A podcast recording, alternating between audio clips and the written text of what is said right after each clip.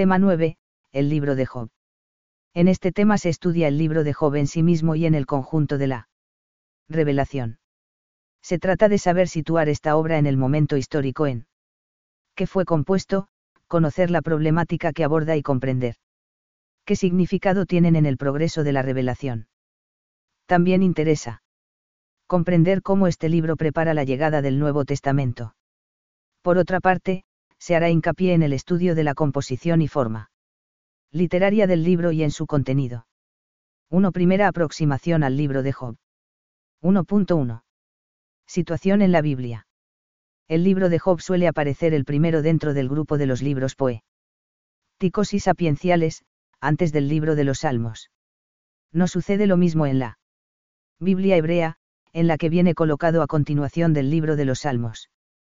Quizá su posición al principio del grupo se debe a que Job era considerado un patriarca que vivió en los tiempos antiguos, antes que David y Salomón. La sabiduría de dónde proviene. ¿Cuál es el lugar de la inteligencia? Está oculta a los ojos de todo viviente. Escondida a las aves del cielo. Abismo y muerte repiten. De oídas tenemos noticias. Pero Dios conoce su camino. Solo Él sabe dónde está. Pues Él contempla hasta los confines de la tierra. Y ve todo lo que existe bajo el cielo. Cuando fijó la fuerza del viento. Y marcó el volumen de las aguas.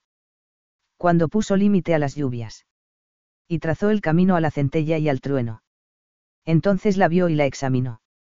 La revisó y escudriñó su origen. Después dijo al hombre. En el temor del Señor está la sabiduría. Y en apartarse del mal, la inteligencia, Job 28,20 a 28. 1.2. Título y argumento de base. El título de, Libro de Job, le viene por su protagonista. Se trata de un home Bri íntegro, natural de As, ciudad situada al sur de Idam, que sufre grandes reveses en sus posesiones, en su familia y en su propia salud. Tras defender su inocencia ante los amigos que le visitan y escuchar la voz del Señor, acaba callando, y entonces Dios le otorga de nuevo los bienes con mayor abundancia. Aún. Su figura tiene los rasgos de los antiguos patriarcas y su nombre era Ceo nocido en la tradición de Israel, pues el profeta Ezequiel menciona a Job como un hombre justo, junto a Noé y Daniel, cf. Ez 14,13 a 20. 2. Estructura y contenido. 2.1. Prólogo en prosa de carácter narrativo, Job 1,1 a 2,13. El relato cuenta cómo Job vivía feliz siendo un fiel servidor de Dios. Dios per tío que Satán le tentase para probar su fidelidad y Job perdió primero todos sus bienes y luego a sus propios hijos. Finalmente fue herido en su cuerpo con una terrible enfermedad. Job soporta todo con paciencia y sin separarse. De Dios. La esposa de Job llega incluso a invitarle a maldecir a Dios. Entonces. Aparecen en escena tres amigos de Job que intentan consolarle, Elifaz de Te. Man, Bilbad de Suar y Sofar de Nama. Siete días y siete noches están senta. Dos a su lado en silencio. Sucedió un día que vinieron los ángeles de Dios para presentar. Se ante el Señor, y vino también Satán entre ellos. El Señor dijo a Satán. ¿De dónde vienes? Él respondió. De dar vueltas por la tierra, recorriéndola entera. Y le preguntó el Señor. ¿Te has fijado en mi siervo Job? Nadie hay como él en toda la tierra, es íntegro y recto, temeroso de Dios y alejado del mal. Satán le contestó. ¿Acaso Job teme a Dios de balde? No será porque tú le rodeas. Con tu protección a él, a su casa y a todo lo que posee. Tú bendices. Las obras de sus manos y sus rebaños se multiplican por toda la tierra. Bastará con extender tu mano y tocar un poco lo que posee. Para que te maldiga en tu cara. Entonces el Señor dijo a Satán. Mira, en tus manos dejo cuanto posee. Pero a él no lo toques. Y Satán salió de la presencia del Señor, Job 1,6 a 12. 2.2. Discursos de los protagonistas en verso, Job 3,1 a 31,40. Lamentación de Job maldiciendo su suerte y el día que nació, Job 3,1 a 26. Diálogos de Job con sus amigos, Job 4,1 a 27,23, en tres ciclos de Interven. Science. Primero los amigos intentan convencerle, cada uno a su modo, de que su mal se debe a que ha pecado, pero Job va contestando a cada uno. Se sabe inocente y no comprende el sentido de su dolor, cap 4 a 14. En él. Segundo ciclo de diálogos, cap 15 a 21, se abunda en las mismas ideas. Job. Puede considerarse justo a sus propios ojos, pero no lo es, según Susami. Gos, a los ojos de Dios. Job arguye apelando a su dolorosa experiencia y a las injusticias que se dan en el mundo. Job se ve asolado ante el misterio inescrutable de un Dios justo que hace sufrir al inocente. En el tercer ciclo de diálogos, cap 22 a 27, peor conservado, los amigos tratan con más RU. De Job acusándole claramente de pecador. En estos ciclos de diálogos. Parece que el pensamiento no avanza y Job sigue sin encontrar sentido. A su dolor. Sin embargo, sus sentimientos van del grito de rebeldía, cf. Job 3,3 a 26, a la sumisión más humilde, cf. Job 9,1 a 35, y a la esperanza, cf. Job 19,1 a 29. Elogio de la sabiduría, Job 28,1 a 28. La sabiduría es contemplada como trascendente e inaccesible, un atributo divino, pero con relieve personal. En la línea de otros pasajes sapienciales, cf. PR 8,22 a 31. El hombre ha de conformarse con él, temor de Dios, V28.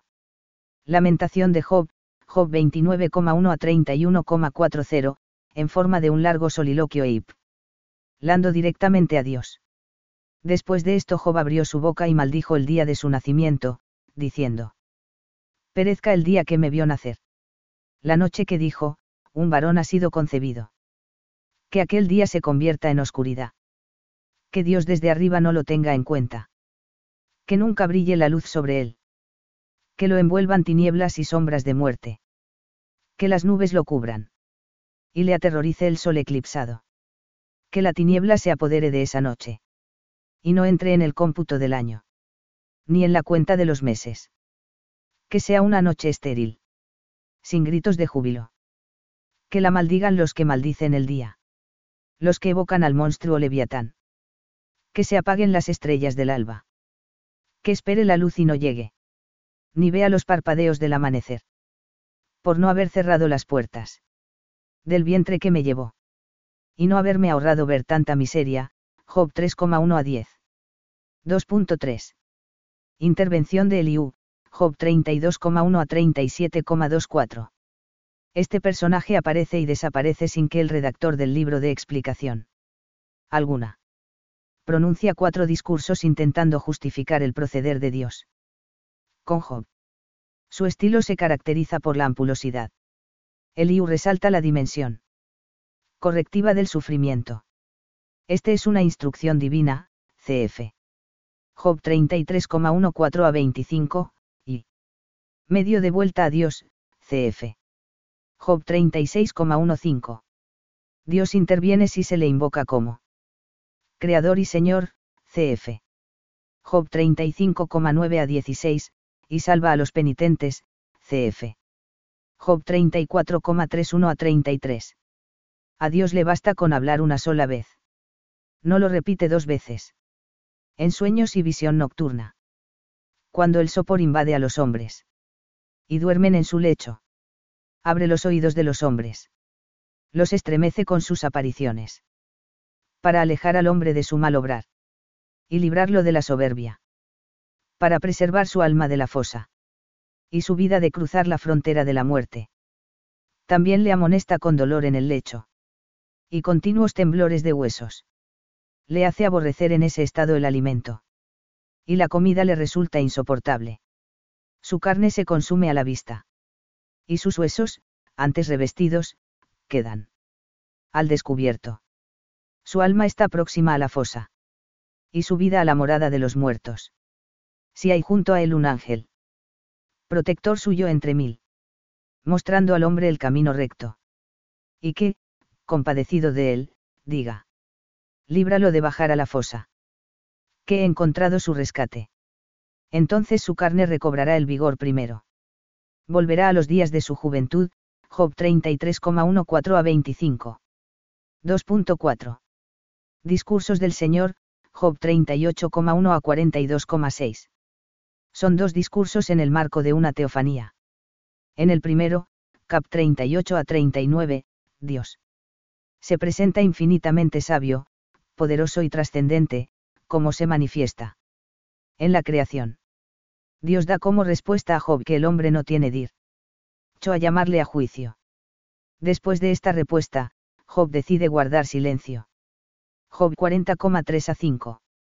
En el segundo discurso, Dios muestra a Job su poder declarándole. Otra de sus grandezas, el dominio sobre, Behemoth, y, Leviatán, Job 40,15. 41,26, las dos criaturas monstruosas que simbolizaban el poder del cosmos. Job reconoce haber hablado de forma insensata, Job 42,1 a 6. ¿Dónde estabas cuando yo cimentaba la tierra? Explícamelo, si tanto sabes. ¿Quién fijó sus dimensiones, si lo sabes? ¿O quién extendió sobre ella el cordel? ¿Sobre qué se apoyan sus pilares? ¿Quién asentó su piedra angular? Cuando cantaban aún a las estrellas matutinas. Y aclamaban todos los ángeles de Dios. ¿Quién encerró el mar con doble puerta? Cuando salía a borbotones del seno materno. Cuando le puse las nubes por vestido. Y por pañales la niebla. Cuando le fijé un límite. Y le puse cerrojos y puertas. Y le dije, hasta aquí llegarás y no más. Aquí se romperá la soberbia de tus olas. Job 38,4 a 11. 2.5. Epílogo en prosa, Job 42,7 a 17. En esta sección se narra cómo el Señor censura a los tres amigos de Job y cómo le restituye lo perdido ampliamente. Job, murió anciano y colmado de días. Job 42,17. Entre los bienes otorgados por Dios, destacan siete hijos y tres hijas. Hermosísimas. Tres temas en torno al libro de Job. 3.1. Autor y época. Como ocurre frecuentemente con otras obras de la literatura sapiencial bíblica y extrabíblica, no se conoce quién fue el autor de este libro. Por el estilo y por el conocimiento que demuestra de la sabiduría tradicional de Israel y las tradiciones del pueblo, quien lo compuso, tuvo que ser un israelita docto. A. veces se ha puesto en duda que el autor de Job hubiera pertenecido al pueblo. Escogido, pues llama la atención que apenas utilice el nombre del Señor. Sin embargo, este hecho probablemente es señal de que en los escritos sapiencia. Les se buscaba un auditorio amplio tampoco poseemos datos suficientes para datar este libro con seguridad. El relato en prosa sitúa a Job en la época patriarcal cuando él, peitar familias, cuidaba de los suyos y ofrecía sacrificios personalmente. Por estas razones la antigua tradición rabínica hacía remontar la fecha de composición al siglo XX. Hace no obstante, los comentaristas cristianos más antiguos y muchos padres de la Iglesia ya consideraban que el libro no pudo ser escrito antes del reinado de Salomón. Modernamente se han ido señalando detalles que concuerdan mejor con la época persa, siglo sube 4 AC. Por un lado, tras la experiencia del destierro de Babilonia se agudiza el problema del sufrimiento, como Dios puede permitir. Que un inocente, sea una persona individual, sea el pueblo entero de Israel, so. Porte tan enorme aflicción por otro, durante esos años es cuando más florece. La literatura sapiencial. Además, es posible que la figura de Satán que aparece en el prólogo como, tentador, tenga influencias persas. En cualquier caso, re. Fleja una época anterior a la de los macabeos y Daniel, en la que todavía no se ha iluminado el misterio del, más allá. 3.2. Unidad y modo de composición desde el punto de vista literario resulta una obra compleja, pues contiene una parte en prosa, y otra en verso, muy diferentes entre sí. Muchas de las secciones que componen el libro pudieron haber existido como piezas independientes de un mismo autor o de autores distintos.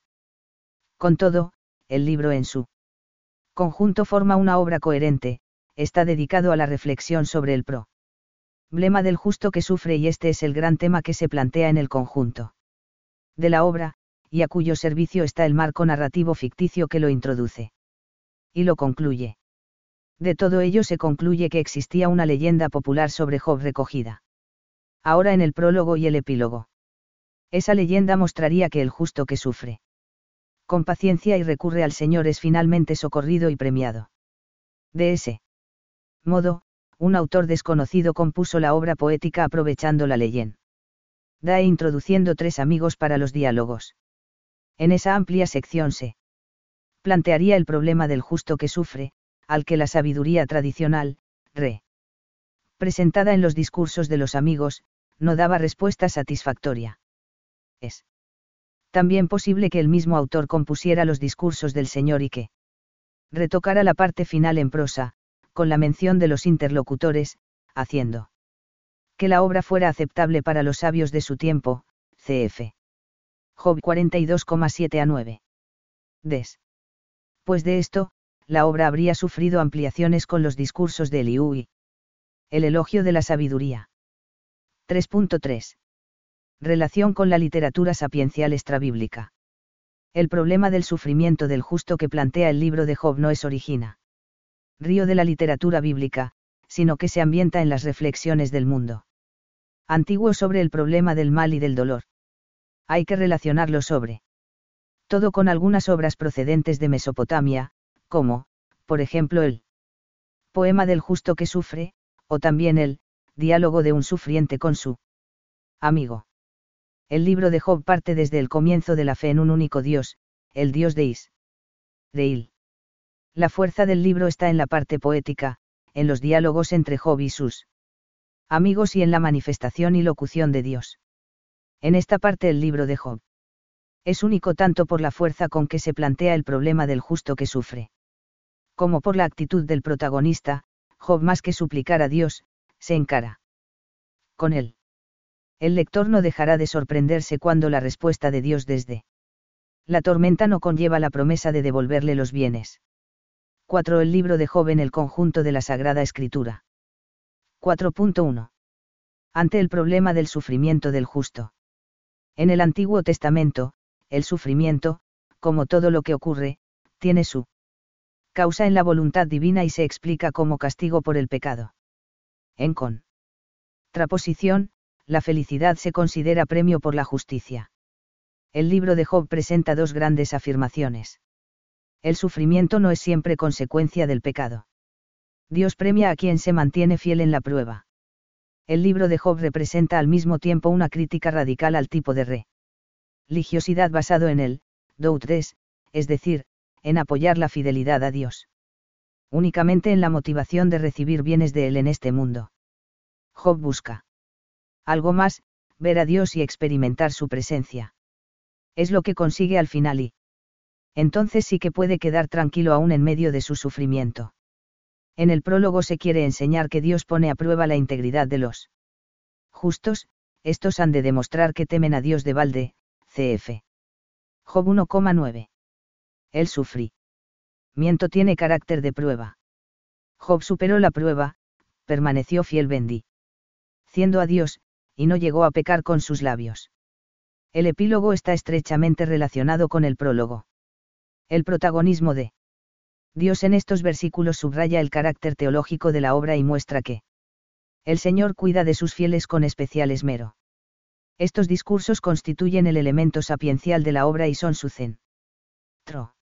Están insertados como una sesión académica en la que cada personaje va exponiendo sus ideas con cierto orden y siguiendo los modos retóricos de la época. Dentro de esta parte en verso se distingue el elogio de la sabiduría. Esta sección ocupa un lugar preeminente dentro del libro y constituye un ceo. Lofón de la discusión entre Job y sus amigos. Es un himno de exaltación de la sabiduría en el que se la describe como un objeto más valioso que el oro o las piedras preciosas, e inaccesible al hombre. Es probable que el autor sagrado compusiera este bello poema para señalar en el centro del libro que el hombre es muy limitado para comprender intelectualmente todo lo que Dios conoce Y que el camino para aproximarse a él es, el temor del Señor, cf. Job 28,28. Este mensaje da fin a la discusión entre los sabios, pero sobre todo a Breyanti. Cipa la lección del Señor en los discursos finales. En el conjunto de estos diálogos la respuesta al problema del sufrimiento del justo queda en el aire. Dios no castiga a los malos o premia a los buenos de forma mecánica. La experiencia muestra que el dolor no es señal indiscutible. De pecado ni el bienestar lo es de rectitud. Los discursos de Job vienen a ser una apelación para que Dios mismo dé una respuesta al problema y aporte una solución satisfactoria. Si es verdad que el sufrimiento tiene un sentido como castigo cuando está unido a la culpa, no es verdad, por el contrario, que todo sufrimiento sea con secuencia de la culpa y tenga carácter de castigo, San Juan Pablo II, Salvifici. Dalouris, N11. El nombre de Eliusi es israelita y bastante común en la Biblia. En sus dis cursos hay elementos que tienen cierta conexión con todo lo precedente. Así. Sus palabras tienen como base los diálogos anteriores y hacen referencia a las palabras de Job y también mencionan las argumentaciones de los amigos. En sí mismos constituyen una pieza unitaria con una estructura sencilla. En con junto, las palabras de Eliú añaden una interpretación nueva del dolor huma. No, Dios podría utilizarlo como castigo del impío, de acuerdo con la opinión de los interlocutores anteriores, pero también como prueba y corrección del justo. La teofanía y el subsiguiente discurso del Señor constituyen la culminación de la trama del libro, después de que cada uno de los personajes han expuesto sus opiniones sobre la actitud de Job y sobre el sentido del sufrimiento, y después de que el propio Job ha solicitado una y otra vez el veredicto divino, la presencia del Señor viene a ser el remate perfecto de la discusión el Señor desautoriza a los amigos que negaban la posibilidad de una manifestación de Dios para responder a Job y acredita a este que ansia. Ve a encontrarse con él. Desde el punto de vista literario, los discursos del Señor contienen expresio. Nes de alto valor lírico y excelentes descripciones de las diversas criaturas. Como la del avestruz, Job 39,13 a 18, la del caballo de guerra, Job 39,19 a 25, las de Behemoth y Leviatán, Job 40,15 a 41,26. En la presentación de estos mols. Truo se mezclan rasgos realistas y pinceladas fantásticas con tal pericia que no. Se sabe si se trata de animales reales o míticos. En todo caso son criaturas del Señor.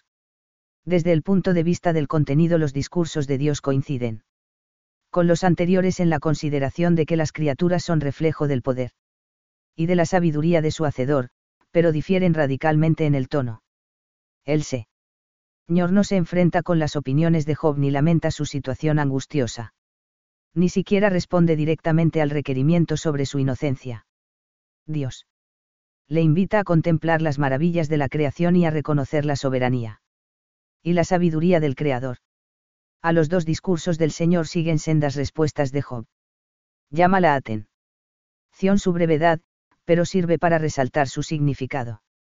Ante la manifestación de Dios, el hombre solo puede guardar silencio y reconocer su pequeñez. 4.2. Job figura de Jesucristo. En el Nuevo Testamento, a la luz de la muerte y resurrección de Jesucristo. Aparecerá con claridad que el sufrimiento tiene una dimensión misteriosa en los planes de Dios, el valor expiatorio y redentor que se manifiesta plenamente en Jesucristo, cf. RM 5,6 a 19, 1CO 15,3, 2CO 5,15, Col 1,14.20 y FLP 2,5 a 11. Cristo en la cruz, aceptando obedientemente la voluntad del Padre, es la res.